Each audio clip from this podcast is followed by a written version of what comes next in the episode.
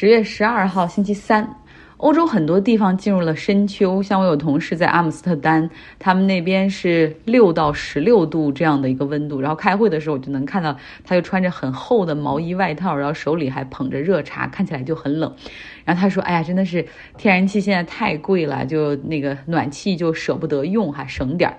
我想到世乒赛组委会不是送了很多欧洲运动员电热毯吗？我觉得这真是一份很好的礼物。在加州，实际上我们早就开始实行阶梯电价了。晚上四点到九点这个期间用电的话要贵得多。走到街上，你可以看到很多人家，大家现在都 be cautious，你到底是要开几盏灯？天气还比较暖和，早晚十五度左右，中午大概二十三四度，所以我有的时候还可以穿短袖。所以我预计我不会在下雨之前开暖气。也许就是十二月份吧，才会正式打开暖气。我也有过冬的神器，就是去年在韩国超市买的电热毯哈，这个冬天不怕。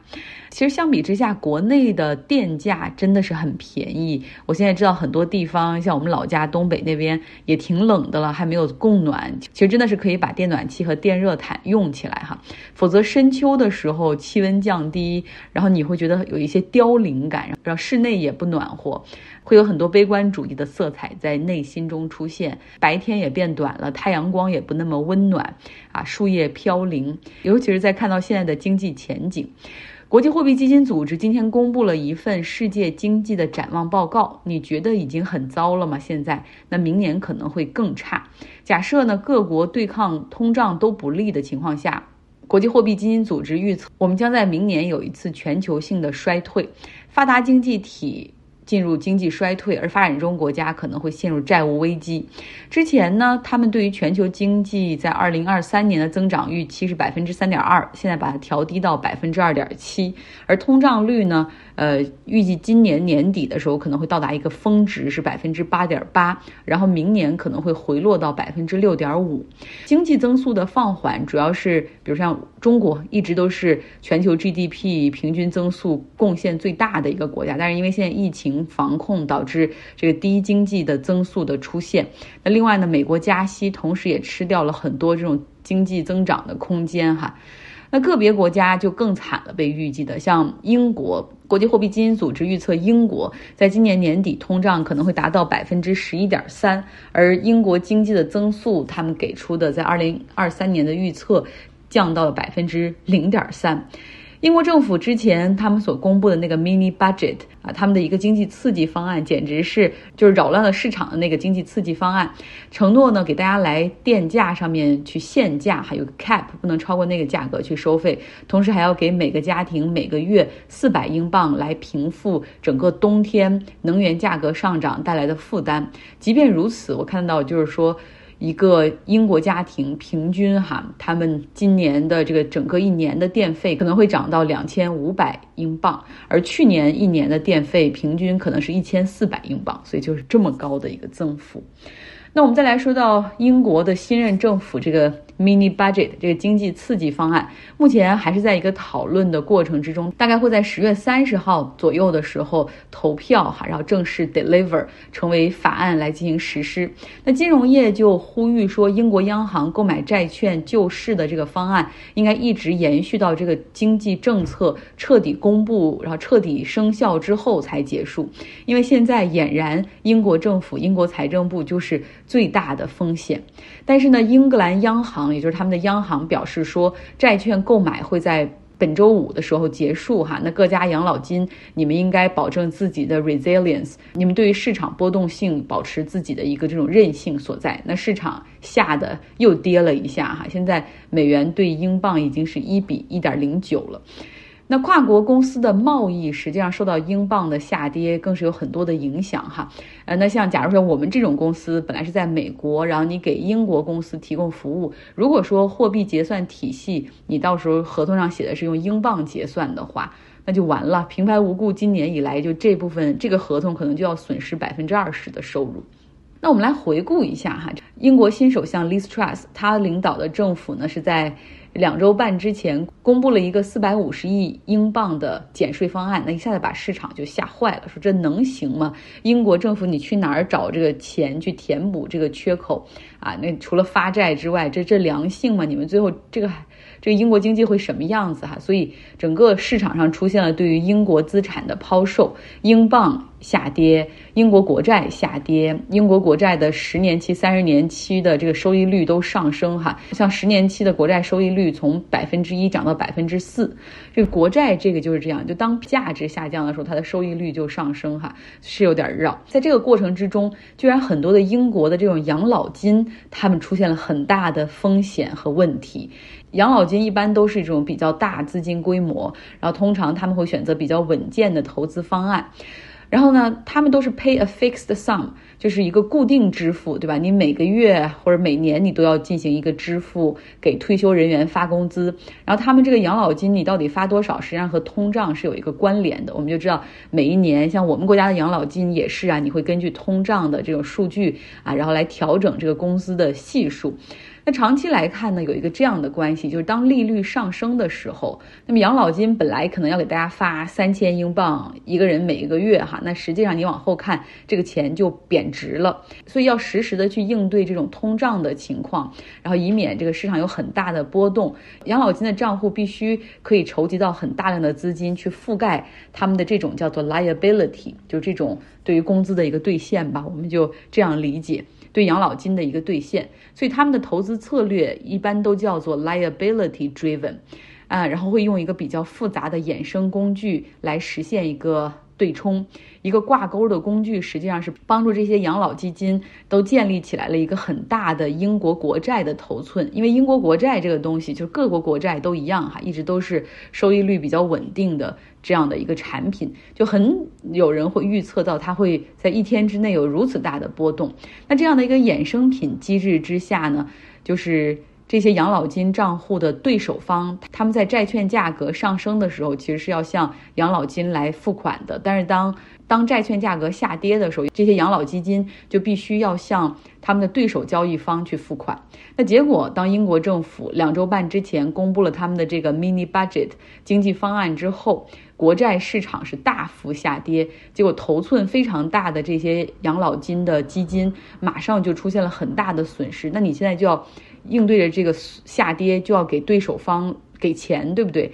那你这个没有那么多钱可以填得上，又被对手方要求追加抵押品，那抵押品后来都不够的一些公司就会被强制平仓。所以英国的一些养老基金在那一天紧急的向英国央行发出求助，哈，就是说账面资金和可用的抵押品很快就会被耗尽，如果你再不救市的话，我们就都要破产了。所以说是这样的一个危急的情况，所以英格兰央行就宣布超大量的开。开始购买英国国债，稳定市场，同时也跟这些养老金的账户说，这就是一个三周的方案，你们要紧急的去增强你的 resilience，去面对市场波动的时候，你要提提升你的这个资金的空间啊，或者是韧性等等。那么，即便呢是大量购买了英国国债，已经超过两周半的时间了，但是这个市场看起来还不是那么的景气，所以不太确定，当他们在本周五结束之后退出这个购买。英国国债的计划之后，那么这个国债市场又会怎么样？那加上呢？所以现在大家再回头看，就是这个英国政府是在十月三十一号左右吧，大概会推出他们这个经济刺激的终极方案啊，然后会应该会生效。所以这就理解了为什么现在这些养老基金的这些人都希望央行可以保护他们，一直到这个政策的靴子落地。讲到这儿。其实就想说一句哈，这个 listrust 他们这个英国的新政府真的是给金融市场上带来了非常大的麻烦。你能想象到一个黑天鹅居然是政府出于好意的为经济增长而打算的刺激方案吗？讲了这么多金融的 derivatives，估计好多人都飘走了五分钟哈，确实很复杂，我也研究了很久。可能也未必讲明白给大家了。你想想，这些复杂的金融衍生工具，都是一些数学博士啊，这个经济学博士、物理学博士设计出来的这种工具。你有的时候会觉得它就是用好用的时候，真的会觉得好棒、好方便，然后这么呃有效的就降低风险，同时提高稳定的收益。但中间隐藏的这种风险，只有在黑天鹅出现的时候才会砰的爆发。最后来一条喜闻乐见的哈娱乐政治新闻，美国的黑人饶美国的黑人饶美国的黑人饶舌歌手 Kanye West 讲他的一个事儿，对他挺有才华的。他的作词作曲，甚至很多 MV 的那种创意都是自己想出来的。然后他好像还有点时尚品味，和一些运动品牌、什么服装品牌都有联名的款式，叫耶，比如说椰子鞋什么的。然后他还曾经和金卡戴珊结婚，哈，还有几个孩子。但是分手之后人品超差，在网络上对 Kim 和她的新男友，但是现在已经分手了，然后进行言语的攻击、人身的威胁，就真的是搞到两个人需要看心理医生的那种。呃，这 Kanye West 他还喜欢特朗普哈，然后戴着经常会戴着那个让很多人反感，但他自己很喜欢的让美国再次伟大的 Mega 的红色的帽子。他曾经竞选美国总统，然后还组成过团队等等啊。然后有一天我确定他还会继续参选。他小的时候曾经在南京的孔夫子庙小学读书，那个时候是他妈妈来中国做访学的时候。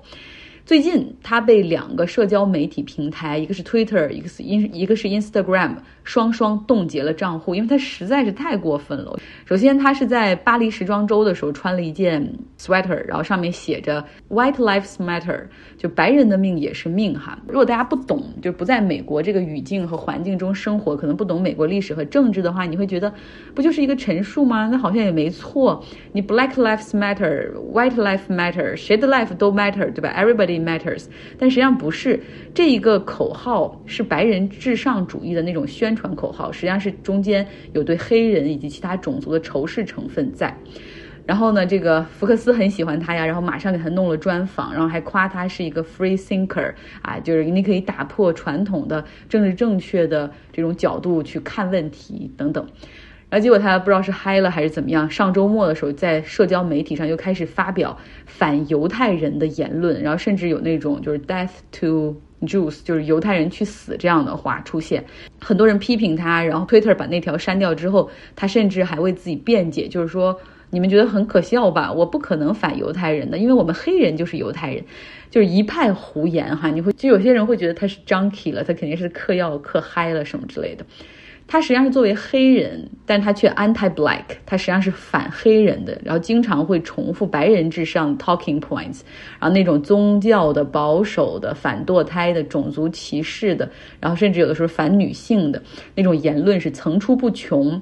最早可以追溯到二零一三年，他当时做了一件很过分的事儿，他在自己的巡演上面去卖南北战争时期南方的那个联邦的那个邦联旗。大家知道这个东西，你一打出来，它这个 symbol 实际上就是这个白人至上、支持蓄奴、种族歧视，这是最最直接的、最被 recognized 的一个 symbol。结果在被质疑的时候，他还说：“哦，我就是觉得所有的 energy 都是 good energy，就是不论是反对我的声音还是支持我的声音，只要是大家可以给我关注和和那种能量哈，我就喜欢。然后我还写了一首歌叫 New Slaves 啊，我认为。”你们现在说这个邦联旗是属于种族歧视，那么我现在因为写了我这首新歌《New Slaves》，那我就要把这个旗帜拿过来，重新对它进行一个定义。那这个旗现在就为我所用啊，不被你们过去的那个历史的负担所定义着，就搞出这么一套他的理论。但是后来因为批评的人实在太多了，他也出来道歉了。一直以来呢，有人会把他视为天才，就是说他是那种啊太超前了，很容易被误解的天才，或者是有点口无遮拦，或者有的时候 junkie 了，他们就是嗑药嗑多了。但是拜托，实际上他真的不是。他只不过是把种族主义和右翼保守主义当成了自己的启蒙思想，当成了他的创意。现在很多和他关系原来不错的黑人明星都出来批评他哈，呃，像勒布朗詹姆斯，他之前还找这个 Kanye West 去他的一个做的一个 documentary 一个纪录片叫 The Shop，那个深度访谈就有黑人的这些名人啊，各领域的，然后名人和普通人的这种对话。现在出来说，我觉得这个实在太过分了，我决定把 Kanye West 的那一期下架哈，你永远不会播放。今天的节目就是这样，希望你有一个愉快的周三。